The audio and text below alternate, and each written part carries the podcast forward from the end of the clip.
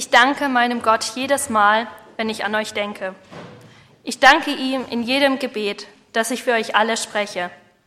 Ich kann voller Freude beten, weil ihr euch so sehr für die gute Nachricht einsetzt, vom ersten Tag bis heute.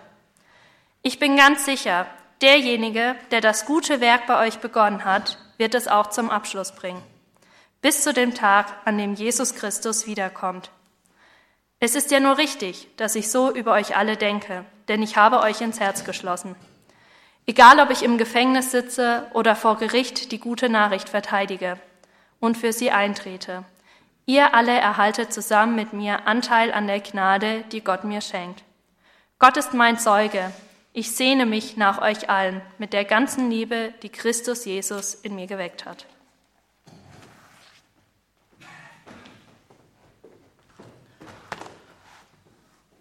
Das waren die ersten oder einige der ersten Verse aus dem Philipperbrief.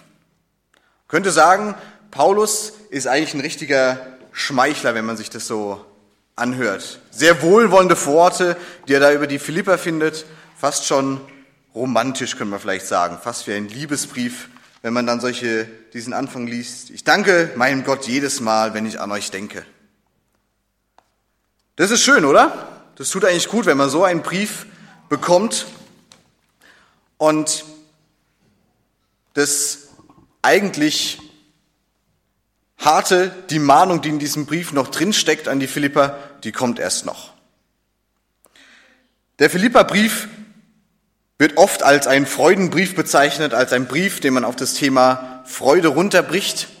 Und in dem Kapitel 4, da geht es auch um die Freude, in dem Kapitel, um das es heute gehen soll, aber in diesem Brief steckt eben noch viel, viel mehr drin. Ich will uns ein paar Hintergrundinformationen zu dieser Gemeinde und eben auch zu diesem Brief geben. Die Gemeinde in Philippi, die wurde von Paulus auf seiner zweiten Missionsreise gegründet und es war die erste europäische Gemeinde, die es gab.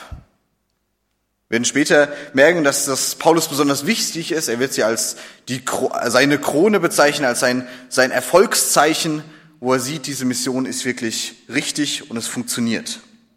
Dieser Brief an die Philippa wurde von einem Mitarbeiter des Paulus überbracht, einem Philippa selbst, der zu Paulus mit einer finanziellen Unterstützung gesandt wurde, der dann aber dummerweise krank wurde, eine Zeit lang bei Paulus blieb, bis es ihm besser ging, wieder zurückgesandt wurde, eben mit diesem Philippa-Brief.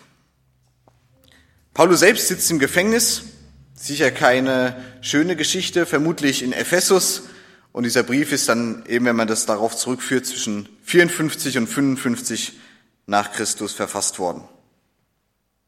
Und das ist die Situation, in der Paulus diesen Brief an die Philipper schreibt, indem er das verpackt, was dieser Epaphroditus ihm mitteilt, was in Philippi gerade los ist. Es werden Themen angesprochen wie zum einen der Dank eben für diese Spende, der aktuelle Stand von Paulus Mission, Mahnung der Gemeinde, Warnung vor ihr Lehren und viele weitere Themen wie die Gemeinschaft in und durch Christus und eben auch die besagte Freude, in die es heute geht. Ich will uns diese Verse der Freude mal vorlesen. Das ist heute der Predigtext, ähm, Philippa 4, die Verse 1 bis 9. Und ich habe das mal so dargestellt, dass wir die Basisbibel auf der einen Seite haben, das ist der Text, nach dem ich mich heute orientieren will, und auf der anderen Seite der für viele wahrscheinlich gängige Luthertext, einfach, dass man es ein bisschen nebeneinander hat. Und ja, der Luthertext, wo man vielleicht den einen oder anderen Vers wortwörtlich mitsprechen kann. Aber ich habe mich heute mal an diese Basisbibelübersetzung gemacht. Also, meine lieben, schmerzlich vermissten Brüder und Schwestern, meine Freude und mein Siegeskranz, haltet euch unerschütterlich daran fest, dass ihr zum Herrn gehört, ihr meine Lieben. Ich ermahne Evodia und ich ermahne Syntyche, seid euch einig, wie es eurer Zugehörigkeit zum Herrn entspricht. Ja, und dich, bewährter Syzygus, bitte ich, hilf ihnen dabei. Die beiden haben gemeinsam mit mir für die gute Nachricht gekämpft. Zusammen mit Clemens und meinen anderen Mitarbeitern, deren Namen im Buch des Lebens stehen. Freut euch immer zu, weil ihr zum Herrn gehört. Ich sage es noch einmal, freut euch. Alle Menschen sollen merken, wie gütig ihr seid. Der Herr ist nah. Macht euch keine Sorgen, im Gegenteil, wendet euch in jeder Lage an Gott, tragt ihm eure Anliegen vor, in Gebeten und Fürbitten und voller Dankbarkeit. Und der Friede Gottes, der jede Vorstellung übertrifft, soll eure Herzen und Gedanken behüten, in der Gemeinschaft mit Jesus Christus soll er sie bewahren. Im Übrigen, liebe Brüder und Schwestern, achtet bei eurem Tun nur auf das, was wahr ist, auf das, was würdig ist, was gerecht, was heilig ist, auf das, was liebenswert ist oder Lob verdient. Achtet darauf, dass ihr euch richtig verhaltet und Anerkennung bekommt. Haltet euch an das, was ihr von mir gelernt und übernommen habt, an das, was ihr bei mir gehört und gesehen habt. Der Gott, der Frieden schenkt, wird euch darin beistehen. Also vor dem Gottesdienst gepredigt haben, hat der Ludwig zu mir gesagt, unter 70 Minuten Predigt kommen wir heute eigentlich nicht raus, wenn man sich diesen Text anguckt. Und da steckt viel Wahres dran. Ich werde es trotzdem versuchen, kürzer zu fassen. Und ist aber wahr. In diesem Text steckt wahnsinnig viel drin. Und ich habe es mal auf ein paar Themen versucht runterzubrechen, auf die ich zumindest glaube, dass sie sehr wichtig für uns heute sind und in diesem Text drinstehen. Es geht dieser Text um Verbundenheit, um Einigkeit, natürlich um die Freude, aber auch um Zugehörigkeit und am Ende doch auch um einen Aufruf für uns. Ich werde diesem Text nochmal entlang gehen, in vier Blöcken und immer so zwei, drei Verse zusammenfassen und mit diesen ersten drei Versen starten. Dieses vierte Kapitel beginnt mit diesen Versen von Paulus. Also, meine lieben, schmerzlich vermissten Brüder und Schwestern, meine Freude und mein Siegeskranz. Das geht runter wie Butter, das tut gut, das nochmal so nach drei Kapiteln zu hören schmerzlich vermisst eine Freude, Siegeskranz. Für Paulus ist es tatsächlich so, dass diese Philipper für ihn tatsächlich so ein bisschen wie so eine Siegeskranz sind. Die erste europäische Gemeinde, die Mission funktioniert, das Wort Gottes kommt bei anderen an. Das klingt romantisch. Und dieser Paulus hat wirklich viel erlebt mit den Philippern, aber eben auch woanders. Und dann, dann geht's knallhart weiter. Es wird ein bisschen ungemütlich. Ein Auftrag an diese zwei besonderen Personen, haltet euch an die Zugehörigkeit zu Gott. Bleibt dabei, gehört zu Gott. Man bekommt den Eindruck, dass es da scheinbar irgendwelche Probleme gab, dass sich Leute von Gott entfernt haben, wie auch immer man das aussehen mag. Und es gibt da besonders wohl zwei, deren Namen für heute etwas unaussprechlich sind. Evodia und Syntyche, sehr ungewöhnlich für uns heute. Und die nehmen es wohl vielleicht mit der Zugehörigkeit zu Gott noch ernst, aber an irgendeiner Stelle sind die sich nicht einig. Da herrscht irgendwie keine Harmonie. Was auch immer es ist, was hier das Problem ist, wir wissen es nicht ganz genau. Paulus ermahnt sie aber, kommt wieder zurück zur Einigkeit, kommt zurück, haltet an Gott fest, gehört zu ihm.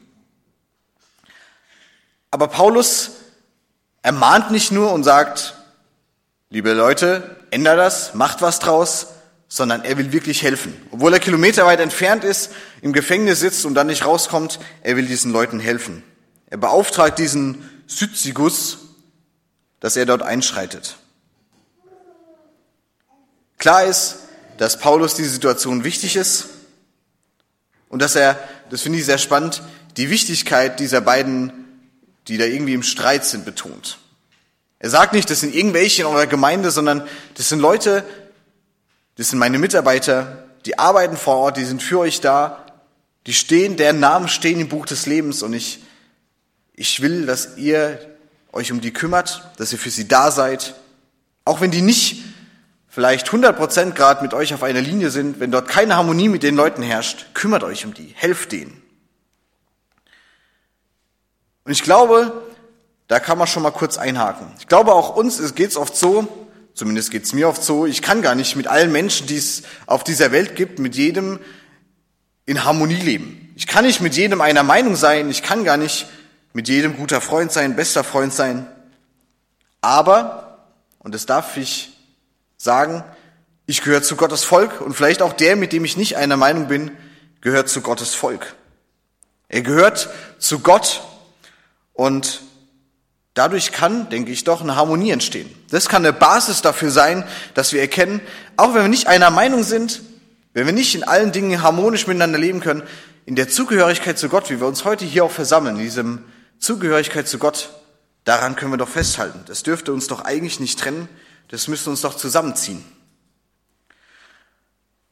Natürlich kann man sich fragen, die Zugehörigkeit zu Gott, kann man sich allein darauf berufen, dass man sagt, man schaut über jeden Streit, jede Auseinandersetzung hinweg.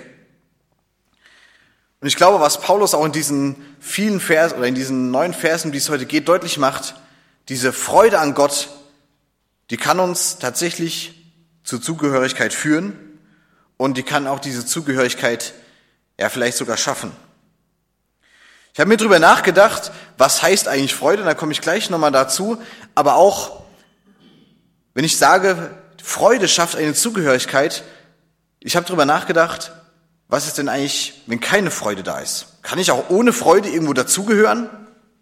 Ich habe mal im Duden nachgeschaut, welche Synonyme äh, für Freude dastehen, aber eben auch welche Gegensätze zur Freude dastehen. da stehen Worte wie Betrübnis, Depression, Kummer, Leid, Niedergeschlagenheit, Trauer, Traurigkeit, Trübsinn und Trübsal. Das sind Worte, die mich nicht dazu motivieren, irgendwo hinzugehen. Wenn hier in der Gemeinde eine Veranstaltung ist und dieser Veranstaltung ist schon klar, die Stimmung ist geprägt von, von Betrübnis, von Kummer, von Leid, von Trübsal, von Trauer. Da darf ich mich fragen, würde ich da gerne hingehen? Sitze ich zu Hause und warte nur darauf, dass endlich diese Veranstaltung da ist, dass ich endlich da hingehen kann? Ich glaube, der ein oder andere würde mir vielleicht zustimmen, dass wenn es nicht gerade eine Feierlichkeit oder eine Veranstaltung ist, die tatsächlich wie eine Beerdigung oder ähnliches diese Sachen zum Thema hat, eine, eine Mittagessen oder eine, eine Grillveranstaltung zu diesem Thema, ich glaube, die Plätze wären doch relativ leer, wenn man nicht gerade wegen dem Essen kommt.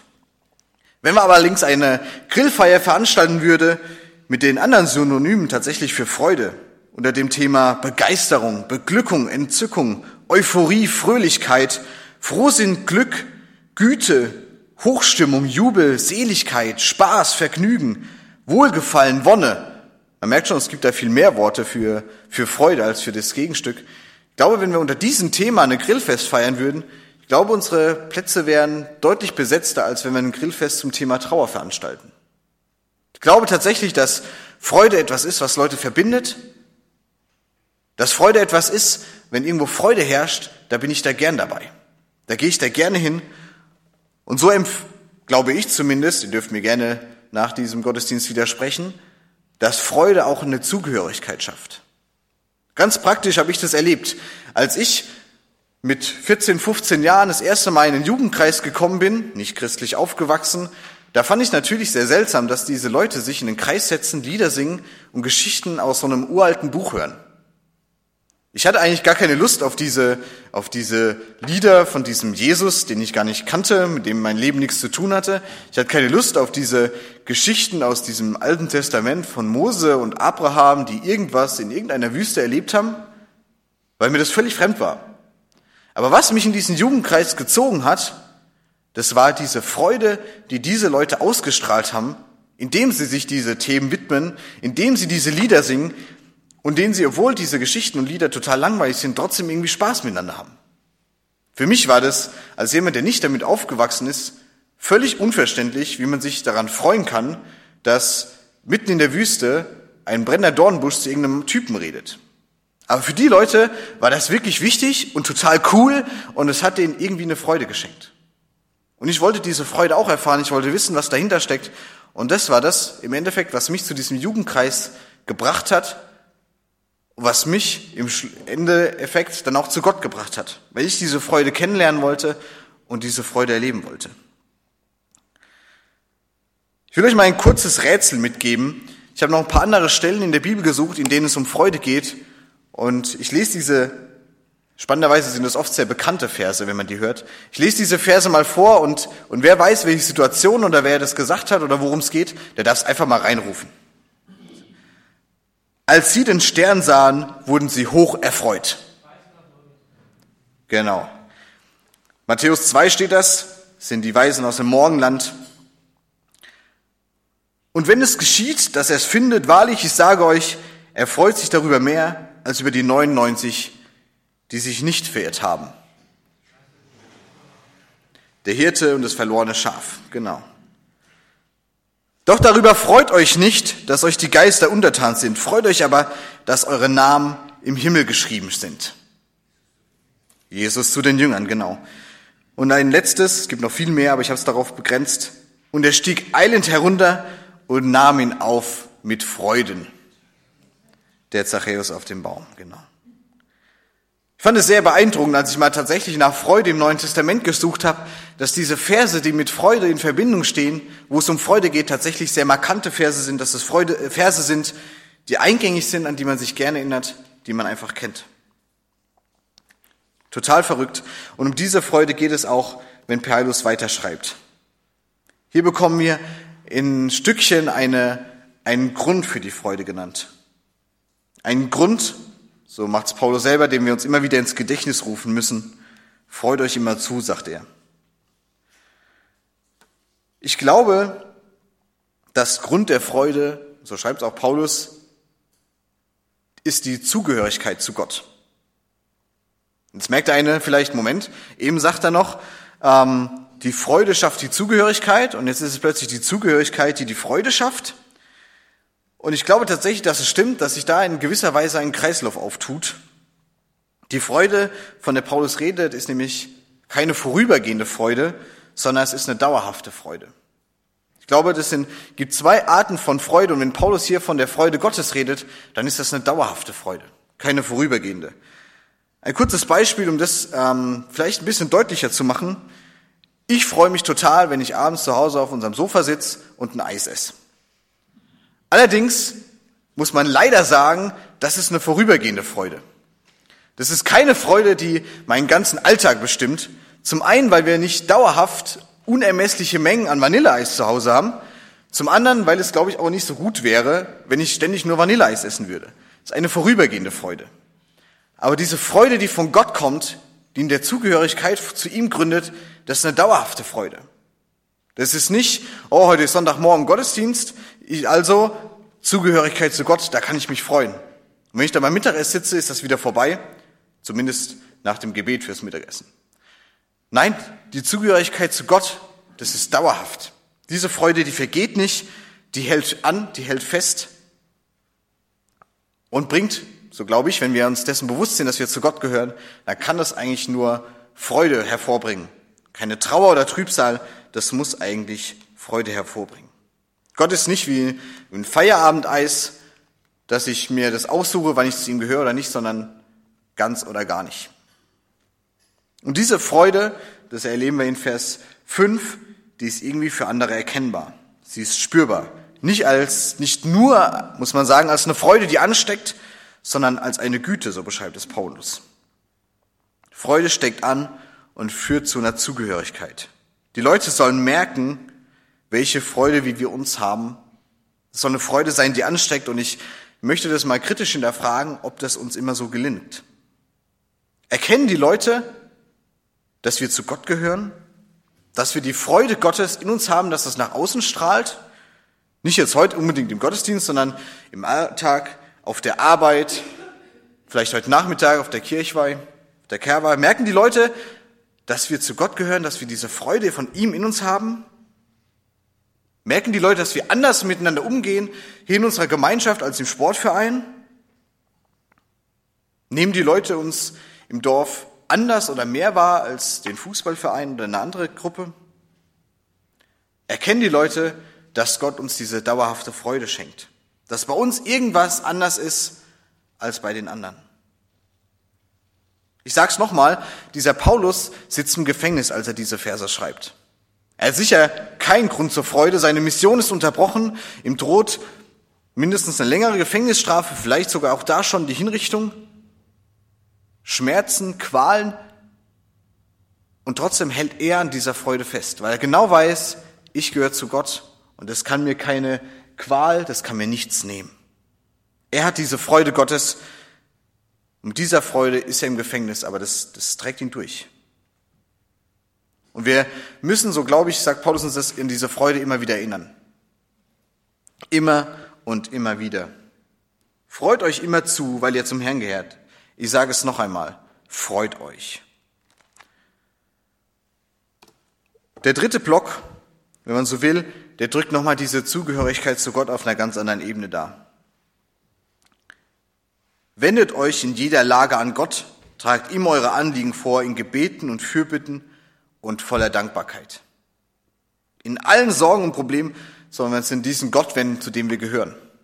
Egal, ob das der eingerissene Fingernagel ist oder finanzielle Sorgen, die wir als Gemeinschaft vielleicht haben, wo es eng wird. Deshalb treffen wir uns ja am Sonntag und müssen drüber nachdenken, wie können hier die Personalien anders geregelt werden. In all unseren Sorgen sollen wir uns an Gott wenden. Im Gebet, in Fürbitte. Und das Wichtige, finde ich, ist dieser Zusatz voller Dankbarkeit. Dankbarkeit deshalb, weil wir vielleicht schon oft von Gott das erlebt haben, dass er uns hilft. Dankbarkeit auch vielleicht deshalb, weil es uns grundsätzlich doch eigentlich gut geht. Dankbarkeit deshalb, weil wir zu ihm gehören, weil wir voller Freude von ihm beschenkt sind.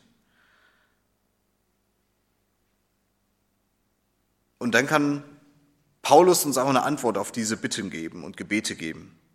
Der Friede Gottes, der jede Vorstellung übertrifft, so heißt es in der Basisbibel, soll eure Herzen und Gedanken behüten, in der Gemeinschaft mit Jesus Christus soll er sie bewahren. Gottes Antwort auf unsere Bitten, unser Gebet ist sein Friede.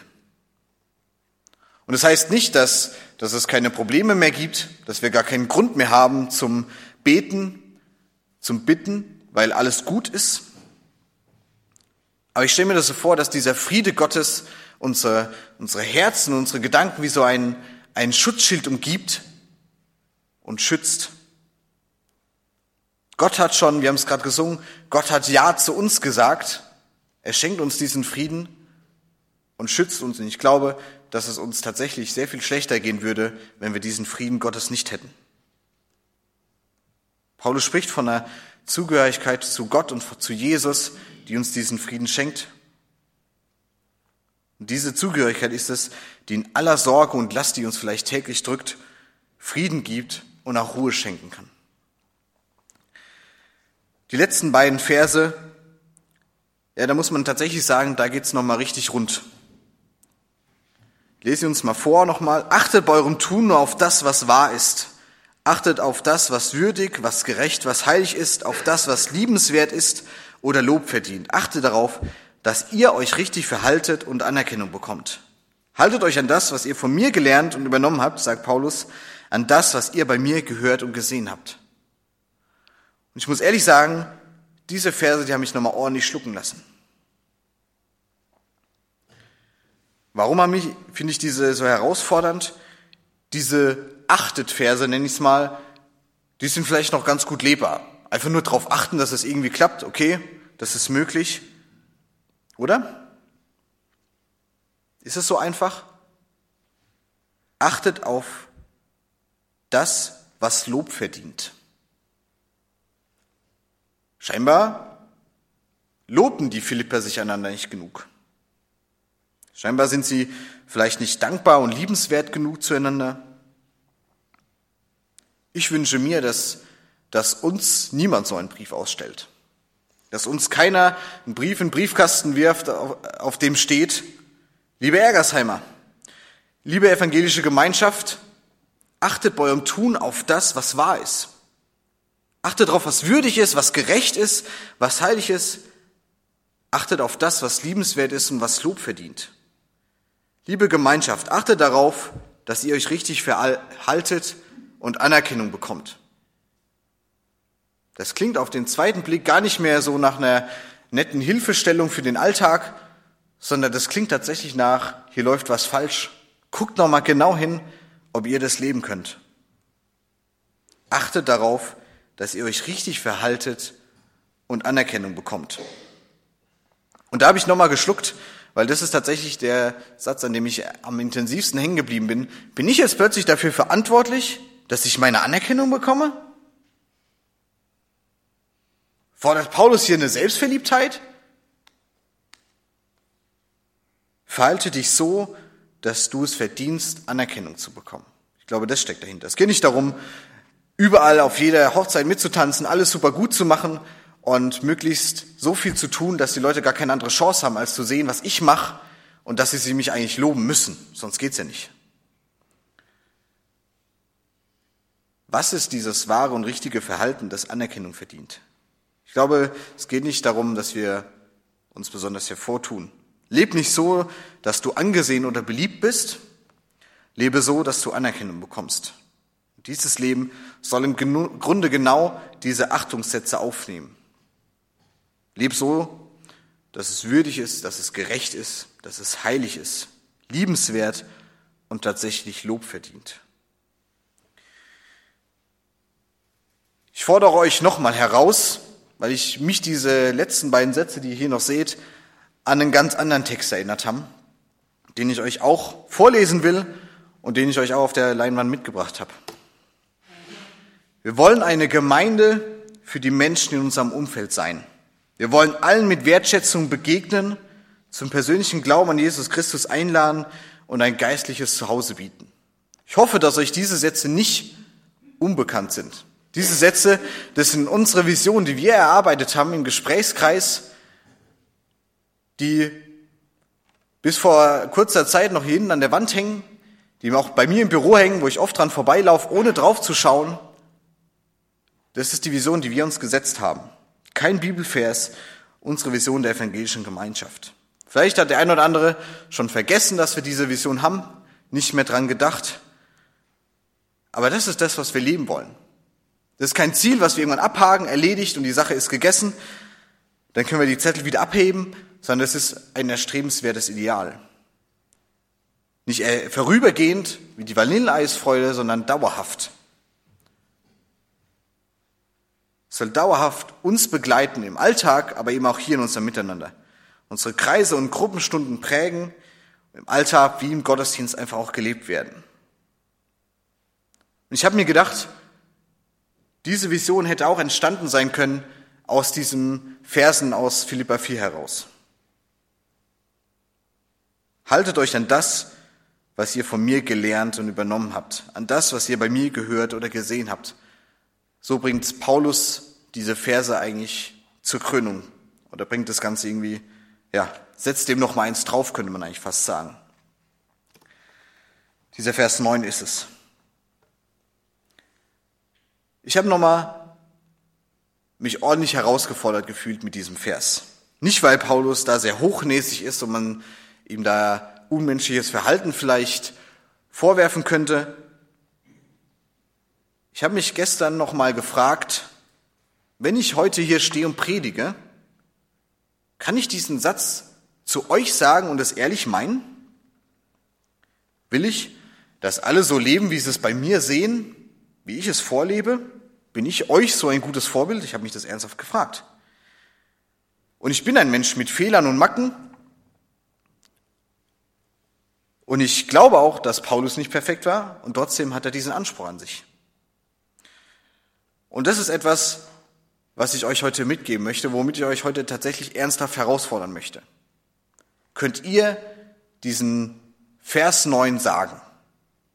Vielleicht ihr Eltern zu euren Kindern, könnt ihr da sagen, haltet euch an das, was ihr von mir gelernt und übernommen habt, an das, was ihr bei mir gehört oder gesehen habt? Das ist harter Stoff. Könnt ihr Hauskreis oder Gruppenleiter des zu euren Hauskreisen sagen? Haltet euch an das, was ihr von mir gelernt und übernommen habt, an das, was ihr bei mir gehört und gesehen habt? Und tatsächlich auch die Frage, kann ich als, als Prediger, als Jugendpastor das zu euch als Gemeinde sagen? Liebe evangelische Gemeinschaft, haltet euch an das, was ihr von mir gelernt und übernommen habt, an das, was ihr bei mir gehört oder gesehen habt. Wow. Denk mal drüber nach, was es heißt, wenn Paulus das an eine Gemeinde schreibt. Entweder muss dort tatsächlich einiges falsch laufen, dass nur der, der Wunsch danach, sich mehr an Paulus zu halten, einiges korrigiert, oder Paulus ist tatsächlich davon überzeugt, dass er das liebt. Ich möchte euch herausfordern, tatsächlich über diesen Satz nachzudenken. Könnt ihr das sagen? Können wir als Gemeinschaft das auch sagen? Vielleicht über, über das Dorf Ergersheim, wenn das Dorf Ergersheim doch uns als Vorbild nähme, so leben würde, wie es von uns sieht und hört. Ich glaube, dass das tatsächlich nur dann möglich ist, wenn wir zu Gott gehören und wenn wir diese Freude von ihm in uns haben. Wenn wir von seiner Freude völlig ergriffen sind. Wenn wir diese Freude haben, die uns mit Gott verbindet, zu Güte und zu einem verändernden Leben führt, weil wir uns bewusst sind, Jesus lebt für uns und ist für uns gestorben und für uns wieder auferstanden. Das ist der Grund, warum wir uns freuen dürfen. Weil Gott, unser mächtiger Herrscher und Schöpfer, uns gemacht hat, uns hier eingesetzt hat, uns sein Friede, unsere Herzen und unsere Gedanken bewahrt. Diese Freude, die nur daraus kommen kann, weil wir zu Gott gehören. Ich will diese Predigt nochmal beenden mit den, ähm, mit diesen Versen aus Kapitel 4. Ich habe sie ein bisschen umsortiert. Dürft gerne die Augen zumachen, ich habe sie nicht nochmal aufgeschrieben, ihr dürft gerne die Augen zumachen und einfach zuhören. Also, meine lieben, schmerzlich vermissten Brüder und Schwestern, meine Freude und mein Siegeskranz. Achtet bei euer Tun nur auf das, was wahr ist, auf das, was würdig, was gerecht, was heilig ist. Achtet auf das, was liebenswert ist oder Lob verdient. Achtet darauf, dass ihr euch richtig verhaltet und Anerkennung bekommt. Haltet euch an das, was ihr von mir gelernt und übernommen habt, an das, was ihr bei mir gehört oder gesehen habt. Alle Menschen sollen merken, wie gütig ihr seid. Freut euch immer zu, weil ihr zum Herrn gehört. Ich sage es noch einmal, freut euch. Macht euch keine Sorgen, im Gegenteil. Wendet euch in jeder Lage an Gott, tragt ihm eure Anliegen vor, in Gebeten und Fürbitten und voller Dankbarkeit. Haltet unerschütterlich daran fest, dass ihr zum Herrn gehört, ihr meine Lieben. Der Herr ist nahe. Der Gott, der Frieden schenkt, wird euch darin beistehen. Und der Friede Gottes, der jede Vorstellung übertrifft, soll eure Herzen und Gedanken behüten.